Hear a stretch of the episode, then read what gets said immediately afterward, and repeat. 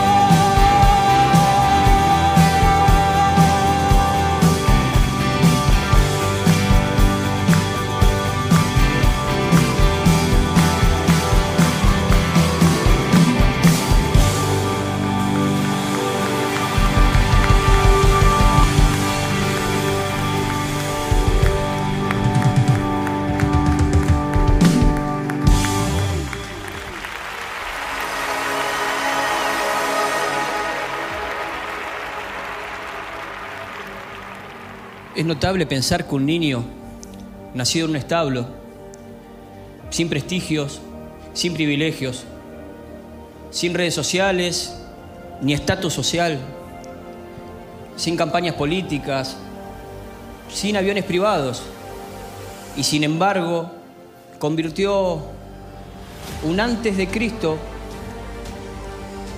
en después de Cristo. Él puso al mundo de cabezas. Es el nombre más famoso del mundo. Inspiró el libro más leído jamás escrito. Nos volvió a conectar con el cielo y a su vez trajo el cielo a la tierra.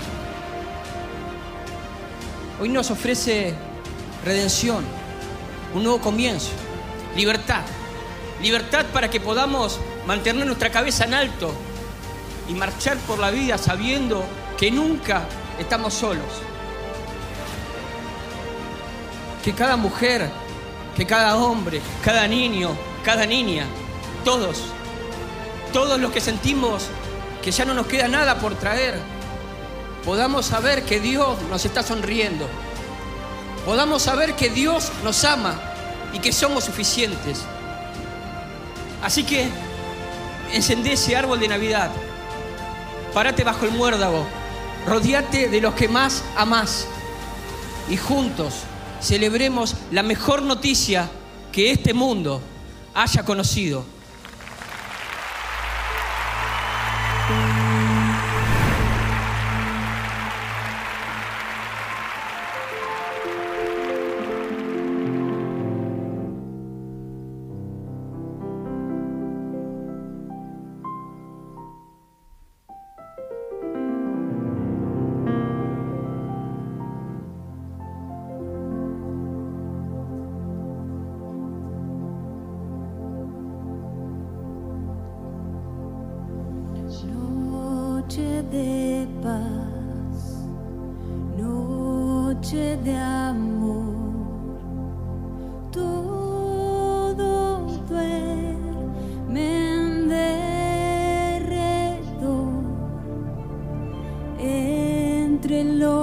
Astros que esparcen su luz, bella anunciando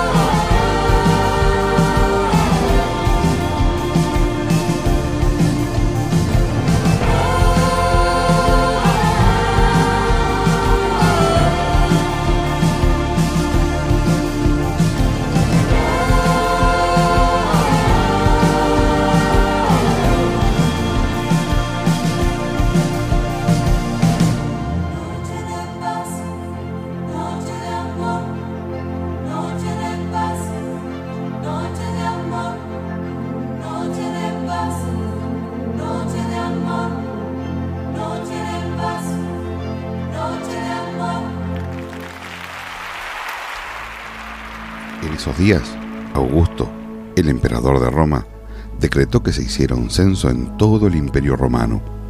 Este fue el primer censo que se hizo, cuando Sireno era gobernador de Siria.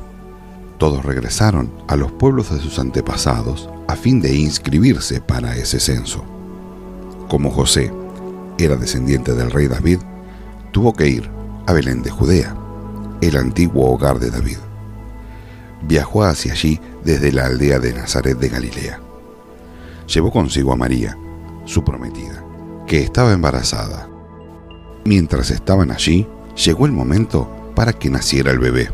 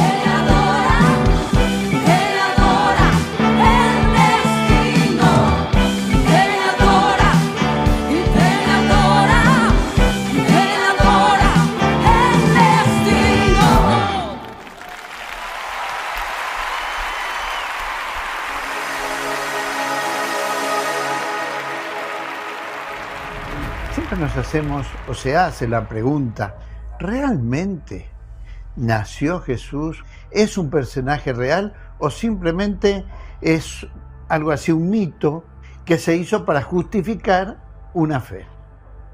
Bueno, nosotros tenemos los cuatro evangelios que relatan el nacimiento de Jesús. De hecho, dos de ellos dedican mucho tiempo al nacimiento de Jesús.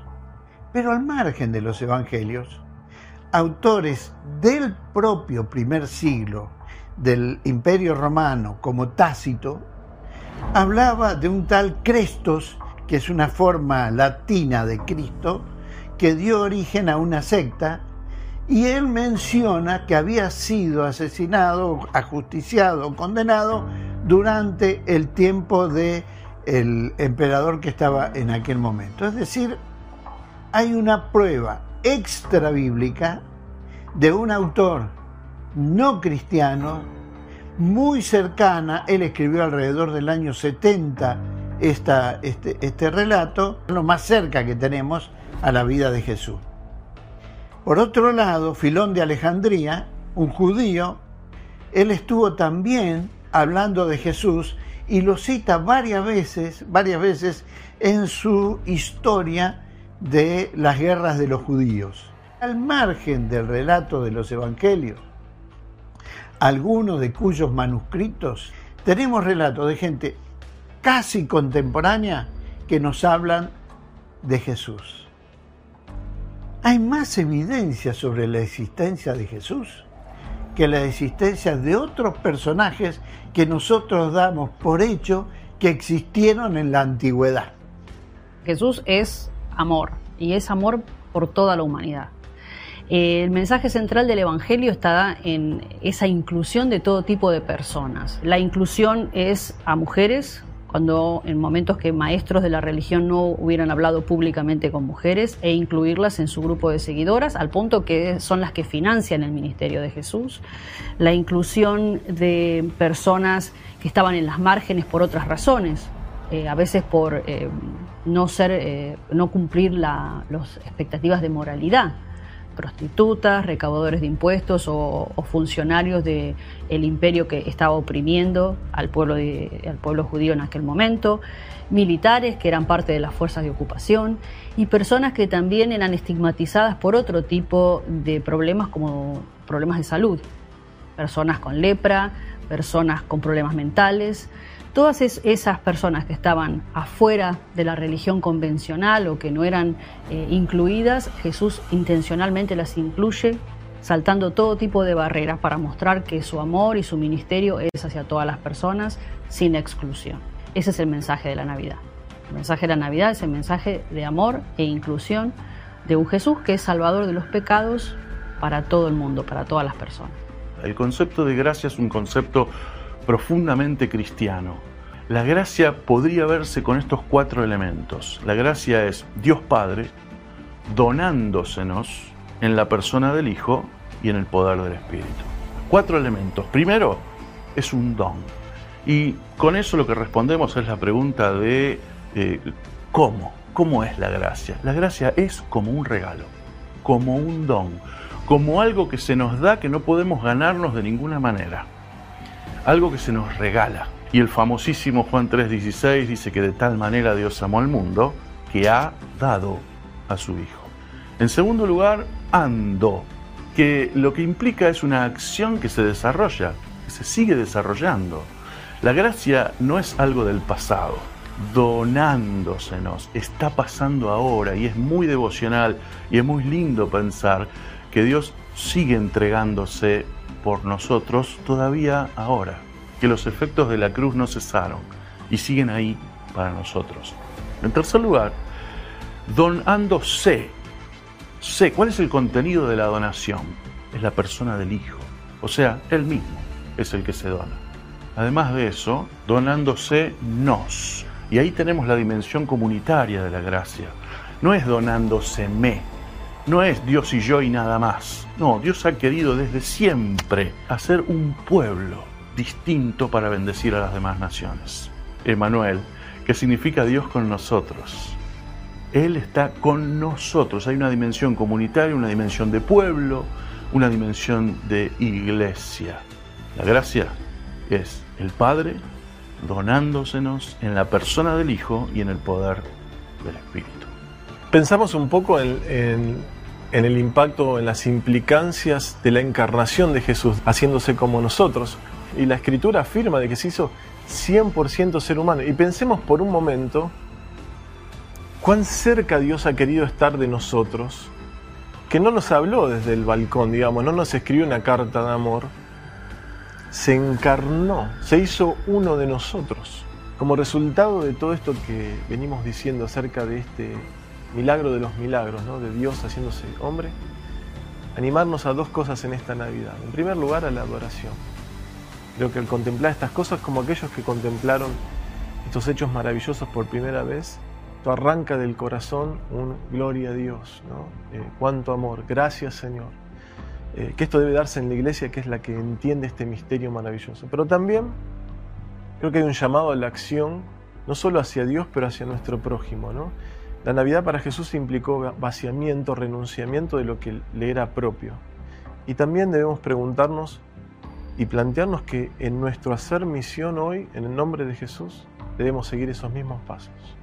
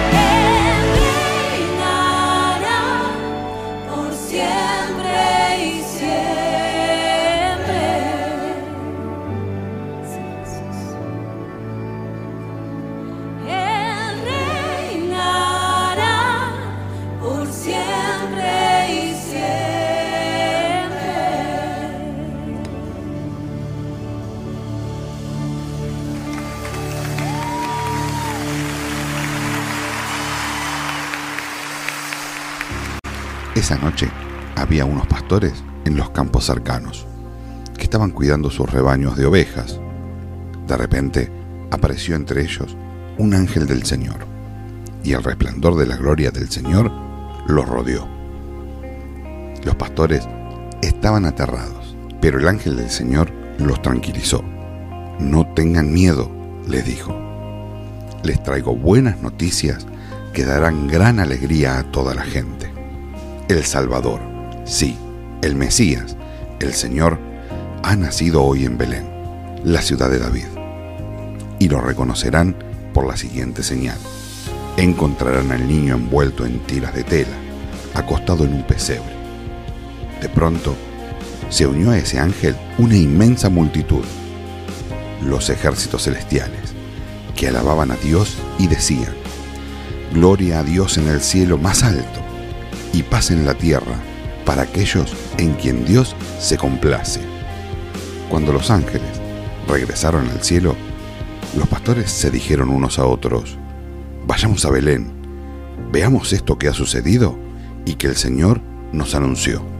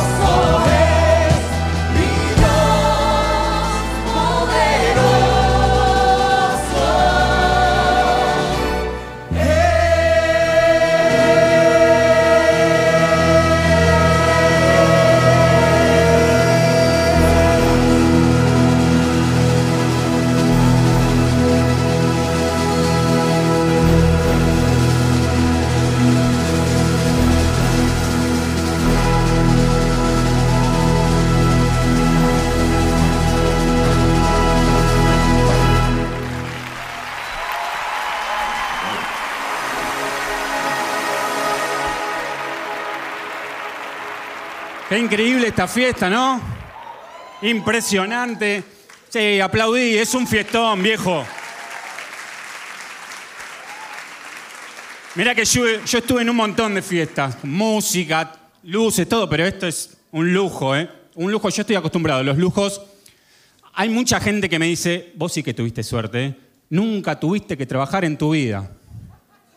Perdón que mi familia tenga más fortuna que los Rockefeller no quiere decir que yo no haya trabajado. ¿eh? Está bien, la única vez en la vida que agarré una pala fue para hacer un castillito de arena en la playa.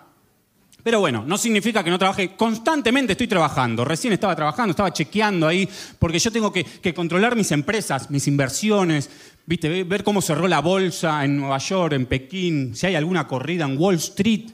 ¿Qué pasó con el Merval? ¿Cuánto cotiza el Bitcoin? Porque eso sí. Sí, todo Bitcoin, porque yo ya billete no toco más, todo virtual.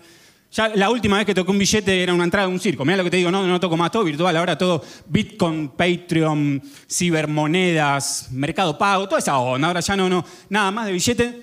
Pero yo trabajo constantemente y hago trabajar el dinero porque invierto constantemente, ayudo a la gente, me gusta ayudar a las personas.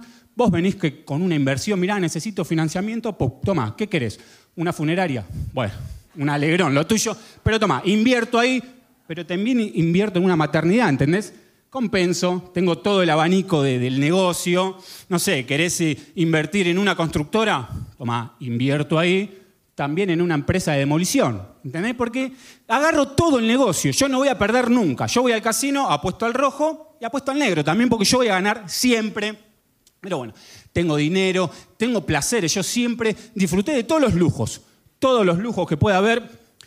Yo eh, tengo un montón de negocios, empresas de todo tipo, todo rubro. Yo soy un polirrubro. Básicamente, si me tengo que definir de dónde viene mi familia, dónde hizo la fortuna, venimos de los gastronómicos, hoteleros, turismo, tal vez un poco. La otra vez quise investigar a ver bien desde hace cuánto que estamos en el negocio. Lo contraté a Felipe Piña, le dije, vení, ¿cuánto crees? Pum. Contraté, investigó ahí, me hizo el árbol genealógico de la familia y estamos en el rubro hace como dos mil años. El antepasado más antiguo nuestro trabajaba en una taberna. Era cantinero, ahí viste, con el trapito, lavaba las copas. Después se quedó con el lugar, el mesón, le decían en esa época, era mesonero él. Y yo digo, menos mal que me tocó esta época a mí y no ser el mesonero, ¿no? Porque no había un lujo en esa época, ¿no? No había aire acondicionado, no había ballet parking, ¿viste? ¿Quién te estaciona el Rolls Royce? No había Rolls Royce, ¿sabés que había camellos, burros en la puerta del mesón? Yo no sé si acá fueron al zoológico y pasaron por la zona del camello. El olor a camello, chicos, es muy fuerte, un horror. Imagínate, vas a comer a un lugar en la puerta lleno de camello. Cantinero te dice, eh, mira el sol, lindo día, eh, comen adentro, te dan una besita acá afuera. No, no, adentro, por favor, un horror. Pero bueno, hay que ser agradecido con lo que uno tiene, la verdad. Y yo soy un agradecido a Dios porque tengo lujos desde chiquito. ¿Qué va a ser? Tuve todos los lujos. Me acuerdo, el recuerdo más antiguo de lujos que tengo es cuando cumplí seis años. Ese cumpleaños fue un lujo. Papá contrató para que me canten el feliz cumpleaños Carlito Balá y las trillizas de oro. En esa época era un lujo tenerlos en casa. La merienda la sirvió el capitán Piluso, un lujo, un lujo. Estaban ahí haciendo espaditas con globo, todo Galfo, fue Miliki, en casa, un lujo, un lujo. Pero bueno, siempre tuve lujos. Y a mí me gusta viajar. La verdad que me gusta viajar porque yo con los lujos no tengo límites. No tengo límites. Yo si me quiero tomar una ginebra, voy a Ginebra a tomar. Porque puedo, ¿entendés? Porque puedo. Me quiero comprar una colonia. Voy a Colonia y me compro una colonia porque puedo. Quiero dar un paseo en caballito. Voy a cualquier parte del mundo, chicos, a pasear a caballo, pero por favor, puedo, no tengo límites yo. Me gusta viajar porque a mí, la verdad, la Argentina me queda más chica que a Petronilo, ¿entendés? Yo viajo constantemente, todo el tiempo, pero igual siempre tira a volver. Siempre tira a volver, no importa dónde estoy, siempre tira. Me acuerdo una vez estaba con unos amigos eh, en Grecia, estaba en mi yate, viendo ahí un atardecer, naranja, cielo naranja, agua turquesa, Ahí.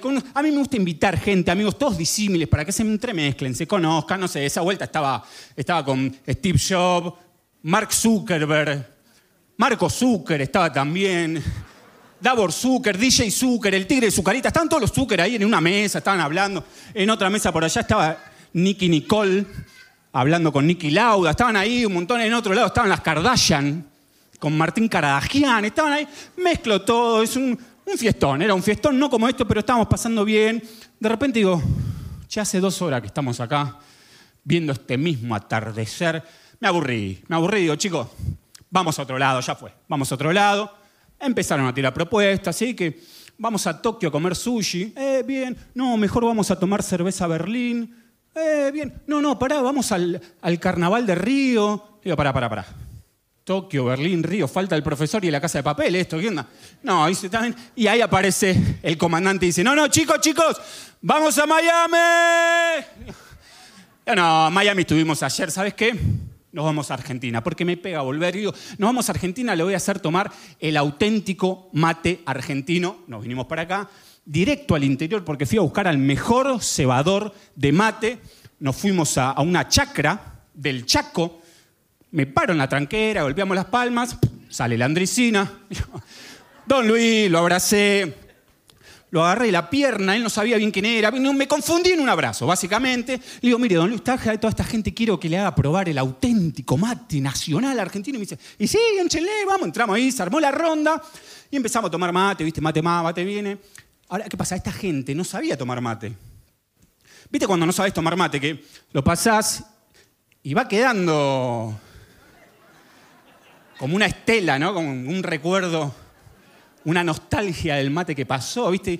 Iban ahí, se armó la ronda, el mate iba, venía, iba, venía. Acá parecía una telaraña de baba, ¿viste? Un horror. Sacamos una foto con un dron, parecía un mandala. Esto, no, un horror, un horror. Pero bueno, chicos, la, la, vida hay que vivirla y yo la vivo. Hay mucha gente que se enoja y dice, no, porque vos despilfarrás la plata. Le digo, no, señor, yo no despilfarro nada. Yo la disfruto, yo la invierto en negocios y la invierto en la gente, porque yo uso el dinero como herramienta para llegar a la gente, para, para conectar, para, para empatizar, porque yo quiero que me conozcan. Yo llego a un lugar y quiero que todo el mundo me mire, pero no por ego. Quiero que me miren, que me presten atención, porque tengo algo para decir. Tengo algo para decir. Por eso, por eso pongo un, un restaurante, un hotel en cualquier parte del mundo, en cada rincón del planeta, para que hasta lo último de la tierra escuchen lo que tengo para decir. Mirá, yo estuve en miles de palacios, en miles. Comí con príncipes, con reyes, jeques árabes, deportistas de Leeds, estrella de rock, con todo. Y te aseguro, te aseguro que no hay nada, nada, ningún lujo en esta tierra que se pueda comparar con conocerlo al rey. Al rey de reyes. No hay nada que se compare con eso.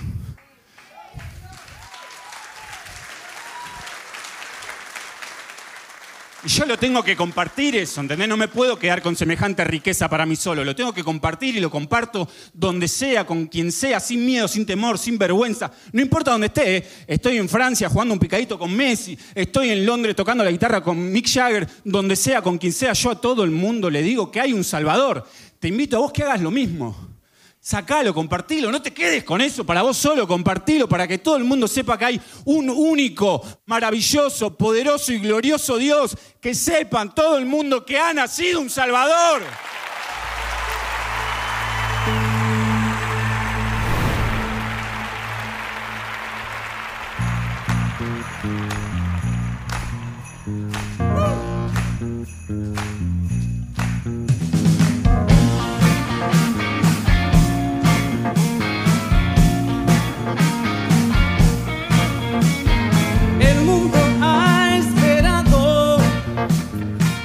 Cristo,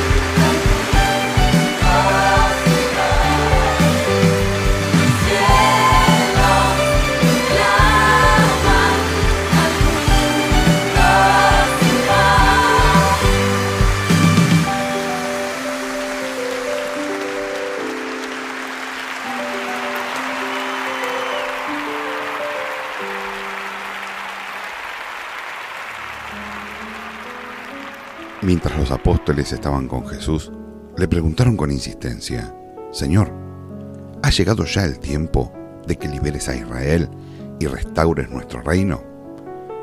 Él les contestó, solo el Padre tiene la autoridad para fijar esas fechas y tiempos, y a ustedes no les corresponde saberlo, pero recibirán poder cuando el Espíritu Santo descienda sobre ustedes, y serán mis testigos, y les hablarán a toda la gente acerca de mí en todas partes, en Jerusalén, por toda Judea, en Samaria y hasta los lugares más lejanos de la tierra.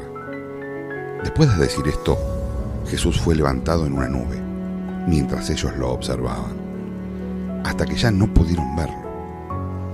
Mientras se esforzaban por verlo ascender al cielo, dos hombres vestidos de túnicas blancas, de repente, se pusieron en medio de ellos. Hombres de Galilea, les dijeron, ¿por qué están aquí parados mirando al cielo? Jesús fue tomado de entre ustedes y llevado al cielo, pero un día volverá del cielo de la misma manera en que lo vieron irse.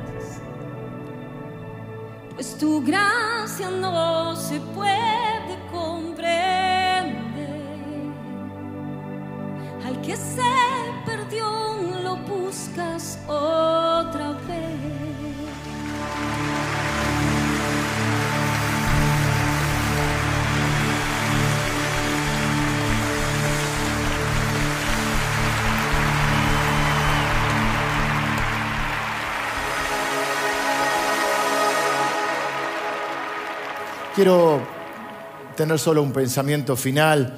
Eh, hemos visto un, video, vimos la versión corta, hay una versión eh, más extendida que vamos a, poner en, eh, en YouTube, así que también saludo a todas las personas que nos están siguiendo en este momento en vivo.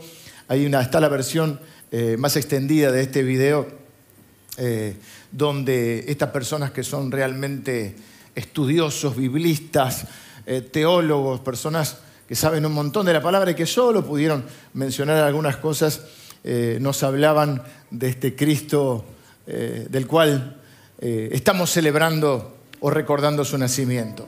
Quiero mencionar un par de cosas nada más. Primero, Alberto nos hablaba de la historicidad de Cristo, de la veracidad de la existencia de un tal Jesús o un tal Cristo eh, como personaje histórico. Es decir, ya nadie duda a esta altura de la existencia de alguien, de un hombre llamado Jesús.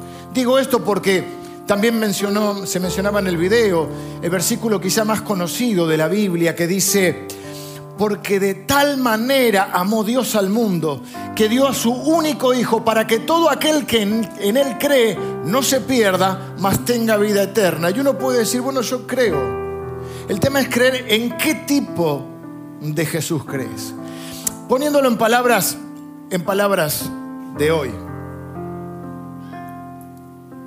Dudar, ya nadie duda de la existencia de Jesús como nadie duda de la existencia de San Martín o de Alejandro Magno como un personaje histórico, histórico, pero cuando la Biblia habla de creer, no habla solo de creer que Jesús existió, sino de creer que Él era quien dijo que era. Y Jesús dijo que era Dios.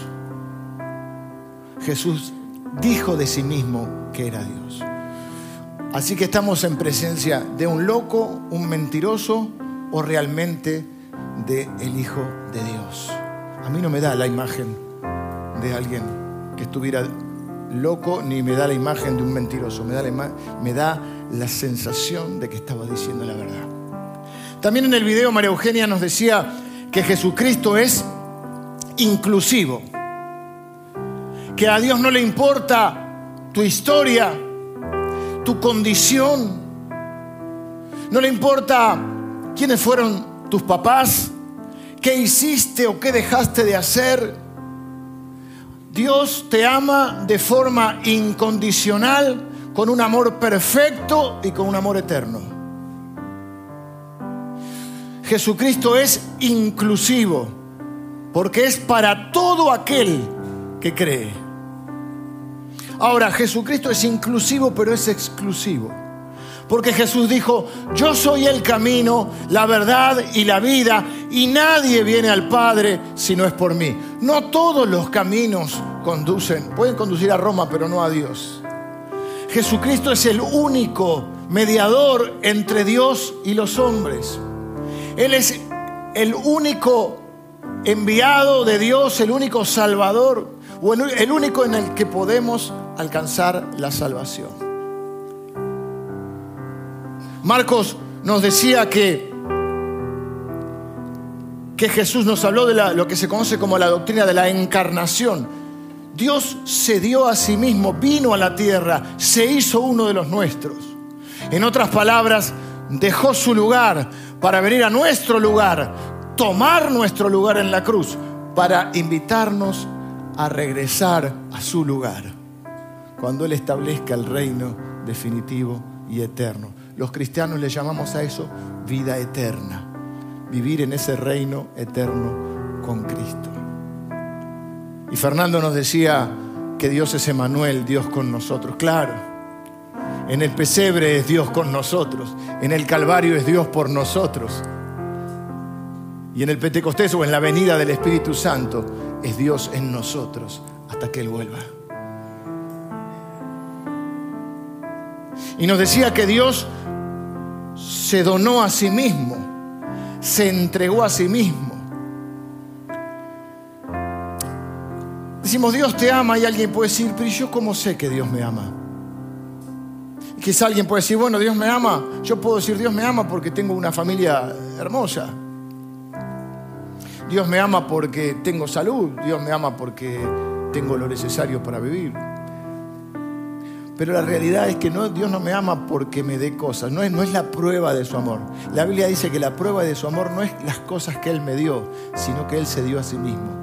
Dice que Dios muestra su amor para con nosotros en que siendo nosotros pecadores, Cristo murió por nosotros. Dios me dio a Dios, porque es lo que yo necesitaba.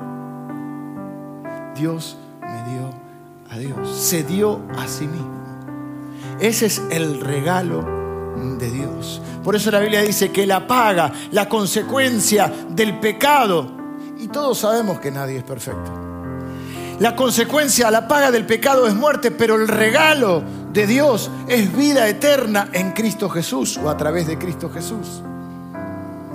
Y entonces Fernando nos habló de un regalo. Y yo pensaba, aunque tiene una tradición, yo lo sé, yo lo sé.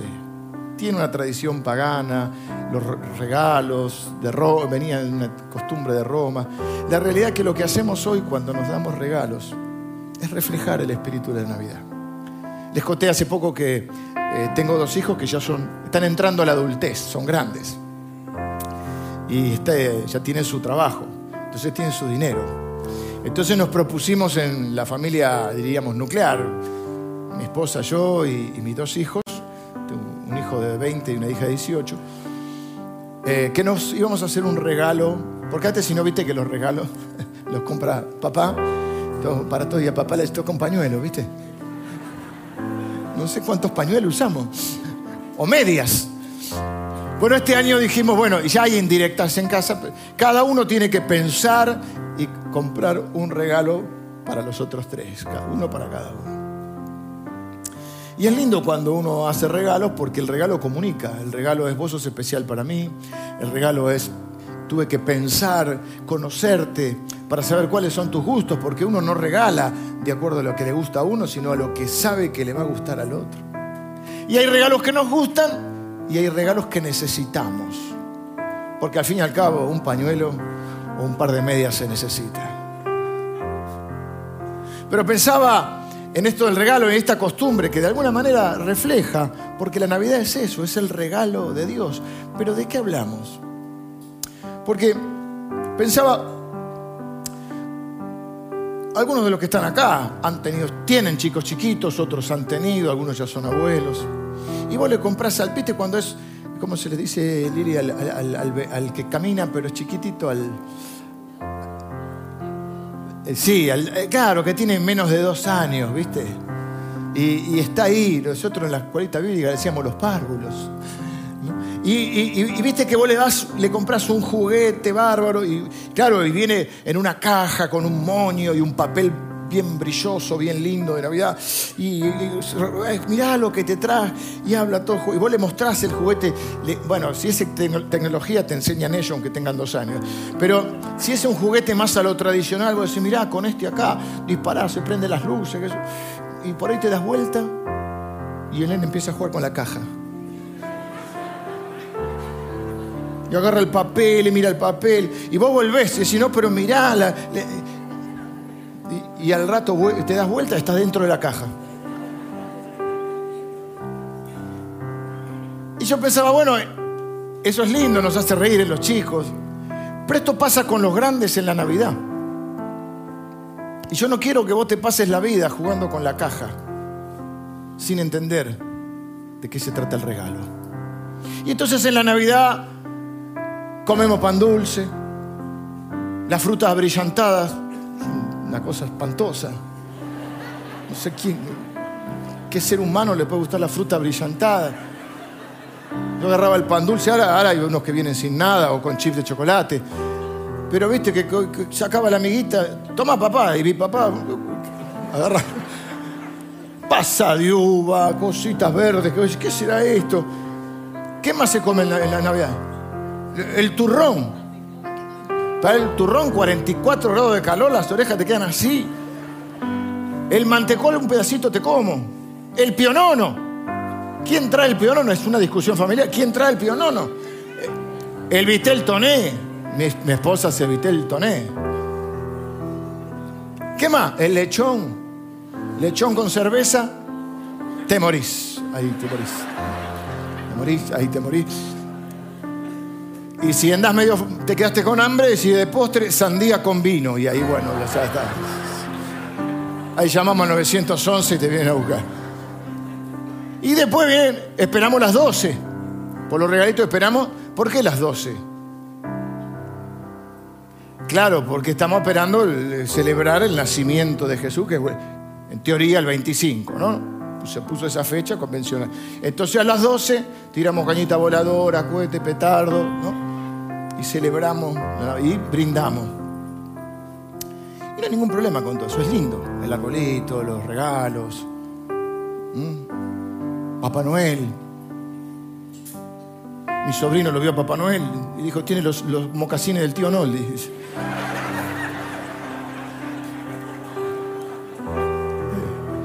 ¿Viste? No se le pasa una. Todo eso es lindo, a mí me gusta disfrutar de eso. El problema, y ya no es tan gracioso ni tan lindo, es que si vos te la pasás la vida celebrando Navidades y el día que te toca entregar el equipo, te das cuenta que jugaste con la caja pero no recibiste el regalo. Y eso es una tragedia.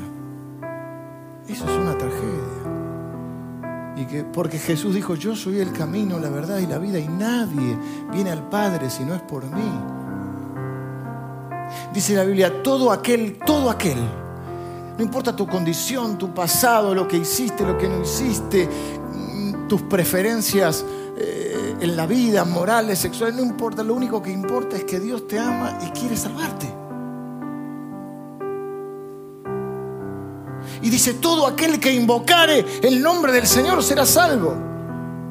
Y dice, si confesares con tu boca que Jesús es el Señor y creyeres en tu corazón que Dios le levantó de los muertos, serás salvo. ¿Y a qué se refiere esto de la salvación y de la vida eterna? Se refiere que hay una vida después de esta vida. Y que la vida es muy corta. Y a mí el pelo cada vez se me pone más blanco. Decir que tengo pelo todavía. Y, y me doy cuenta que la vida es muy corta y la eternidad es muy larga. ¿Y qué vas a hacer cuando dejes esta vida? Imagínate llegar al final de tus días y te diste cuenta que estabas celebrando el nacimiento de un Salvador, pero que no era tu Salvador. Porque los regalos que se hacen se reciben. Y la Biblia dice a todos los que le recibieron a Jesús, a los que creen en su nombre, Dios les dio el derecho de ser hijos de, Dios. Dios nos ama a todos por igual, todos somos seres creados por Dios, pero no todos somos hijos de Dios. Dice la Biblia que somos hijos de Dios cuando ponemos nuestra fe en Jesús y recibimos el regalo. El regalo es el mismo Jesús. Y con Jesús la vida eterna. Pero tenemos que poner nuestra fe en Él. ¿Qué significa poner nuestra fe en Él? Significa no solo creer que existió, significa creer que Él es quien dijo ser, el Salvador del mundo el Mesías, el enviado por Dios para salvarnos, para tomar nuestro lugar y morir por nuestros pecados, porque nadie es perfecto. Y, y Dios sí es perfecto, y Dios tiene que, si no hiciera justicia, no sería Dios. Entonces Dios hizo justicia en Jesús y nos trajo salvación. Porque ese niño Jesús que celebramos en Navidad, no, deja entrar al niño en tu corazón. Jesús no es más un niño.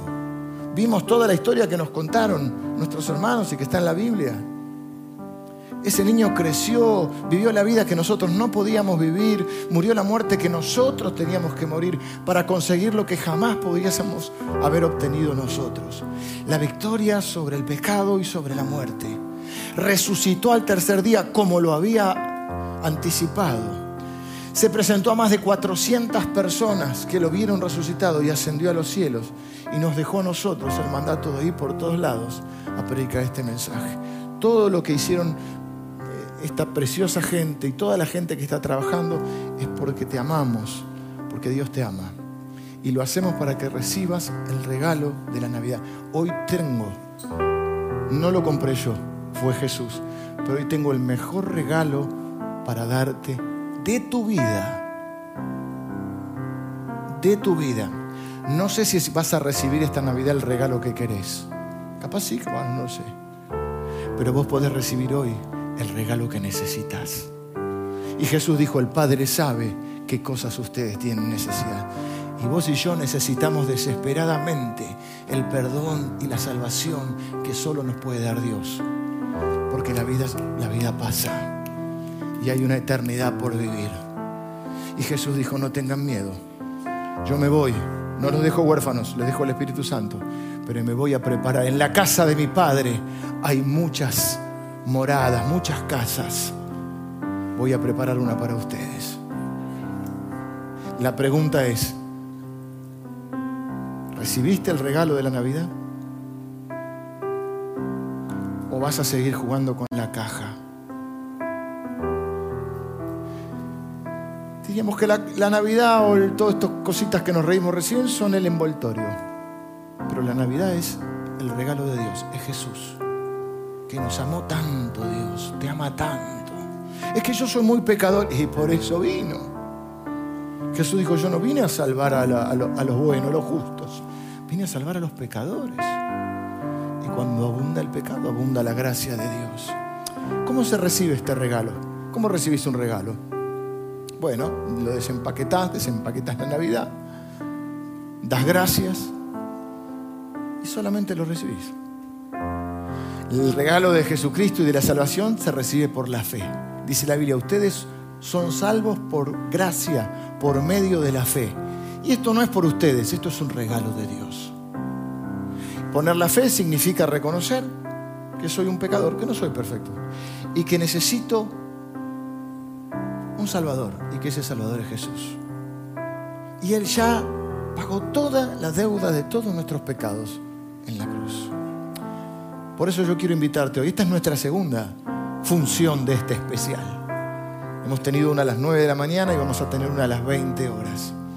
Pero tanto eh, si estás hoy presente aquí, si nos estás siguiendo, ya no sé cuál cámara mirar de las dos, saludo y, te quiero invitar a que recibas también este regalo de la Navidad. No hace falta que estés presente. Lo importante es que Dios está presente y está ahí al lado tuyo, diciéndote, tengo este regalo para vos, porque te amo. ¿Me quieren acompañar en una oración? Vamos a, la iglesia me acompaña en oración. Y aquellas personas que hoy quieran recibir este regalo, lo que tienen que hacer es acompañarme en esta oración. Es poner su fe. ¿Qué es su fe? Su confianza. Su esperanza. Su fe en Cristo. Reconocer que Jesús no es solo un personaje histórico, es Dios que vino a esta tierra para salvarme. Y ya no va a ser el Salvador, sino va a ser mi Salvador. Entonces yo quiero eh, guiarte en una oración. Vos podés decirle, Dios, yo quizá no entiendo todo hoy de la Biblia, pero entiendo que, que necesito un Salvador. Que soy pecador porque no hay nadie perfecto. Y, y que necesito un Salvador y que ese Salvador es Jesús. Y quiero recibir a Jesucristo. Quiero recibir el regalo de Jesucristo y el regalo de la salvación que Él trae. Me arrepiento de mis pecados. Y quiero empezar una nueva vida. Una vida eterna que no empieza cuando me muero, empieza hoy. Porque ya nada me puede separar de tu amor. Reconozco a Jesucristo como mi único y suficiente Salvador y como el Señor de mi vida recibo el regalo de la vida eterna, recibo a Jesucristo en mi corazón. ¿Estás orando así? Déjame que yo te bendiga con una oración. Pero antes de esto, eh, si oraste así, levántame tu mano derecha, por favor. Mano derecha en alto. ¿Saben por qué? Porque la Biblia dice que, que hay que hacer una confesión pública de fe. Jesús dijo, el que me confiese delante de los hombres, yo le voy a confesar delante de mi Padre que está en los cielos. Yo estoy orando por todos aquellos que ahora tienen sus manos levantadas.